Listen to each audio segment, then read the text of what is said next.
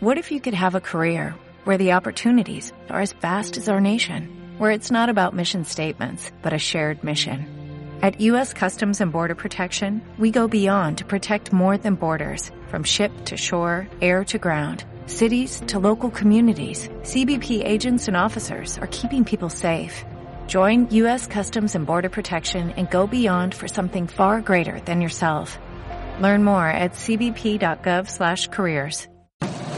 Buenos días, tecnologistas. Hoy es miércoles 30 de septiembre y como podéis escuchar eh, por los limpiaparabrisas del coche, que yo juraría que antes no hacían ruido, llueve, llueve, por tanto, eh, tengo que ir con más cuidado. Este podcast intentaré que sea tal vez un poquito más corto, aunque esa es la falsa promesa del podcaster que siempre hace. Eh, y sobre todo, aprovecho para deciros para aquellos que hoy conduzcáis o vayáis a conducir llueva, haya llovido y la carretera está ligeramente mojada, recordad algo que es así, que es verdad. Los coches patinan, más de lo que pensamos, por mi experiencia propia.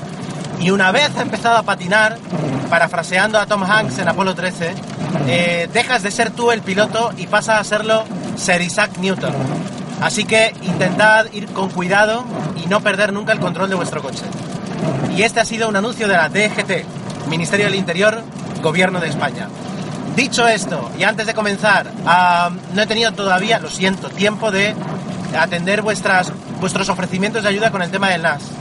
Ayer, ayer, eh, nada más salir de trabajar, eh, nos dirigimos primero a la gasolinera, que ya era hora, y luego al campo a hacer la compra. Y es divertido como, así como te haces mayor, eh, los hipermercados pasan de ser algo a lo que vas a comprar dos cosas, a comprar unas alfombrillas para el coche, a comprarte unas pilas, yo qué sé, para entregar tu tarde entera, horas, a hacer la compra y a ir llenando ese carro con cosas mucho menos divertidas de las que te gustaban antes, eh, como pasar por el departamento de electrónica, mirar, tocar, tal vez coger algo y directamente irte a los cereales, a la harina o al gel. Así que, bueno, ya sabéis de sobra, muchos sabréis de sobra a qué me refiero y otros tantos, si no lo sabéis ahora, lo sabréis. Lo cual me hizo recordar el, an- el anuncio y el inicio de Amazon.es como alternativa al supermercado.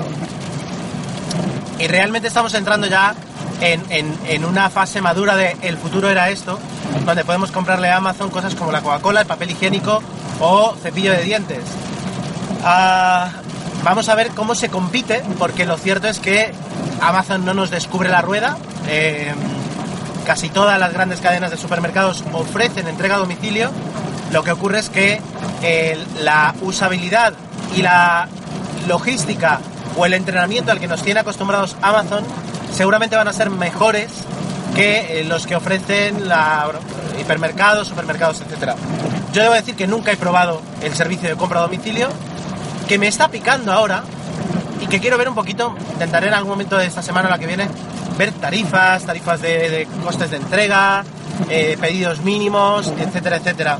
Así como algo que creo que es clave, que es el poder decir, pues mira, eh, dos veces a la semana tráeme un kilo de arroz, una vez al mes un paquete de rollos de papel higiénico, quiero decir, el, poder preparar ya, eh, conforme a tus necesidades, pedidos periódicos. Eso supongo que alguien lo tiene que tener, es imposible que alguien no lo tenga, y quiero ver un poquito ahí el juego. ¿Qué ocurre? El talón de Aquiles, por supuesto, es que estamos en pleno siglo XXI y sin embargo las empresas de logística todavía trabajan como en el siglo XX. Eh, y eso hay que cambiarlo o hay que mejorarlo, creo yo. Amazon es verdad que cuando compras un producto ya te ofrece entregarlo en diferentes puntos de entrega que tiene acordados con negocios de tu ciudad, lo cual es positivo y es interesante, pero habría que ver, eh, bueno, eh, realmente cómo funciona. Yo no digo que vaya mal, simplemente desconozco. Aún así, cuando ya entramos en la paquetería hardcore, el tener que ir a buscar un pedido al polígono, eh, que te atienda una persona que normalmente trabaja con paquetes, no trabaja con personas, quiero decir, todo eso va a haber que mejorarlo, ¿vale?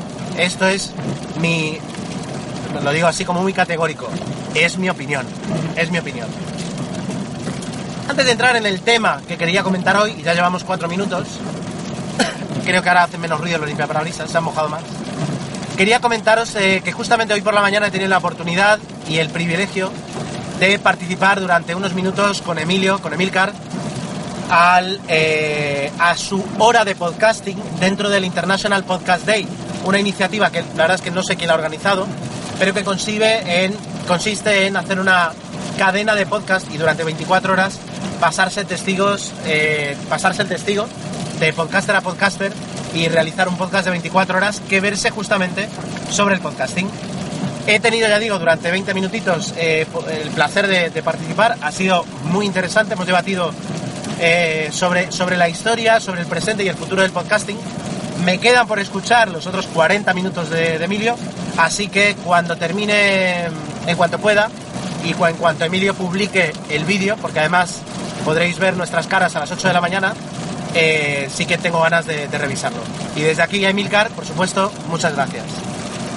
Y lo último lo que quería comentar era a raíz de lo que hablábamos, el otro día, de precios de sistemas de streaming, de lo que te esperas, de eh, cómo varían, un poquito de todo eso.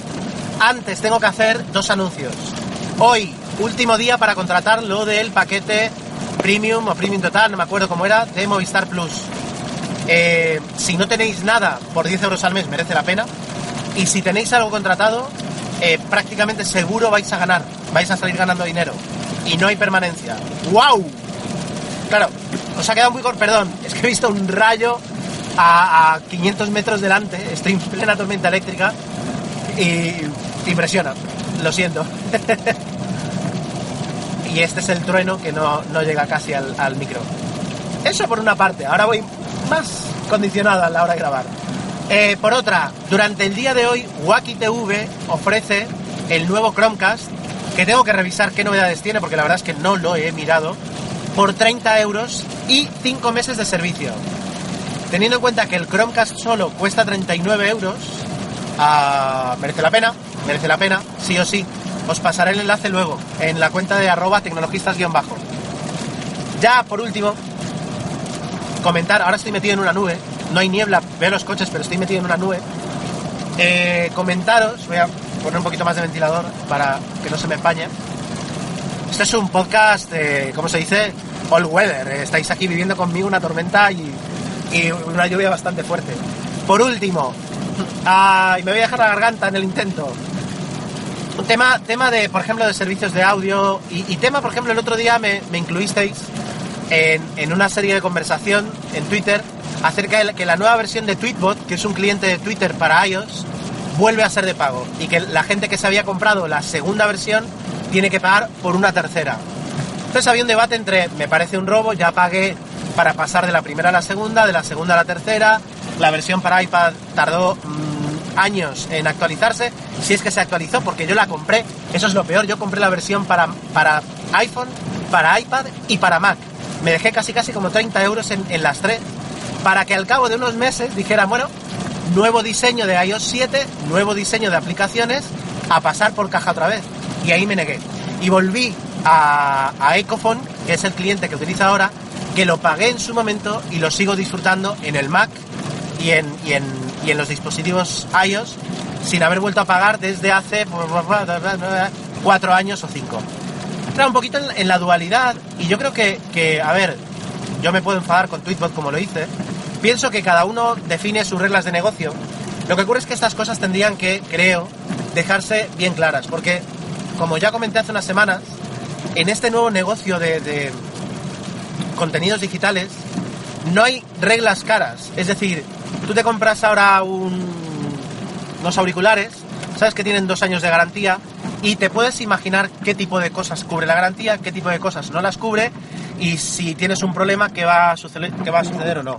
Incluso si te compras una televisión, puedes saber que eh, las actualizaciones que vas a tener por parte de la casa son muy bajas y, eh, que, que no vas a tener ninguna mejora en tu vida, etcétera, etcétera. En el caso de estos dispositivos, eh, de los smartphones, de las aplicaciones que permiten una vida y una relación con esa compra de años, sería inteligente dejar claro qué está es decir, qué puedes esperar de la compra de ese dinero que estás dejando y qué no puedes hacer, esperar, ¿no? Es decir, eh, decir, mira, tienes un año de actualizaciones y a partir de ahí no me comprometo a nada. O todo lo contrario, ¿sí? No, no sé si, si me entendéis. Con el tema, por ejemplo, de los servicios de música, es un tema diferente, pero, pero yo lo relaciono. Eh, en mi caso, por ejemplo, yo ahora, como dije ayer, estoy disfrutando por 6 euros del servicio de Spotify a través de Movistar. Está bien, me ahorro 4 euros. Claro, ahora a mí me interesa una, licencia familiar y no es posible porque porque básicamente eh, lo está pagando Movistar, no lo estoy pagando yo. Entonces no le puedo decir a Movistar, oye, págame más o regálame otra, etcétera, etcétera. Y ahí es cuando entra en juego el, el, el qué voy a hacer yo. Es decir, si irme, a mí la verdad es que me está picando mucho Apple Music, porque soy un fanboy de Apple, por supuesto, y porque, bueno, no sé, me, está picando. Eh, justamente ahora, Salvador Ogando, eh, seguidor de Twitter y, ex compañero de trabajo en Allende los Mares, me, me decía que Google Music va también a sacar su licencia familiar por 15 euros. 15 euros es lo que te cuesta la de Apple, 15 euros es lo que, es lo que te cuesta la de Spotify. En el caso de Apple se permiten hasta 6 usuarios, en el resto de servicios, en Spotify creo que son 3 y en Google no lo he mirado. Hombre, la verdad es que está muy, muy bien, ¿verdad? Eh, por ese precio está muy, muy bien el poder pagar y tener todas esas licencias. La cuestión, la cuestión es que tengo que aparcar en un aparcamiento de tierra y con la que cae es lo que menos deseo. Voy a ver si hay algún sitio, aunque sea triste y paupérrimo. Mira, aquí, aquí tengo medio coche en tierra y medio coche en asfalto. Me basta. Bueno, eh, decía eso, el tema de las licencias, el tema de qué esperar, y, ya lo comenté en, otro aspecto. Qué descanso ahora, ¿eh? Ah, sí. Eh, ya lo había comentado en, otro episodio, es decir, Spotify a lo largo de los años me ha dado muchísimo más eh, de lo que empezó siendo. Entonces, eh, hay que ver cómo evoluciona y si ese dinero luego se sigue amortizando o, por ejemplo, Apple Music se queda igual durante años y en realidad vas pagando cada vez más porque la competencia te ofrece. Lo voy a dejar aquí porque no voy a grabar con el podcast, con el iPhone en, la mano, teniendo en cuenta la que está cayendo. Así que mañana nos escucharemos, si todo va bien, más temprano de lo habitual y a ver qué tema.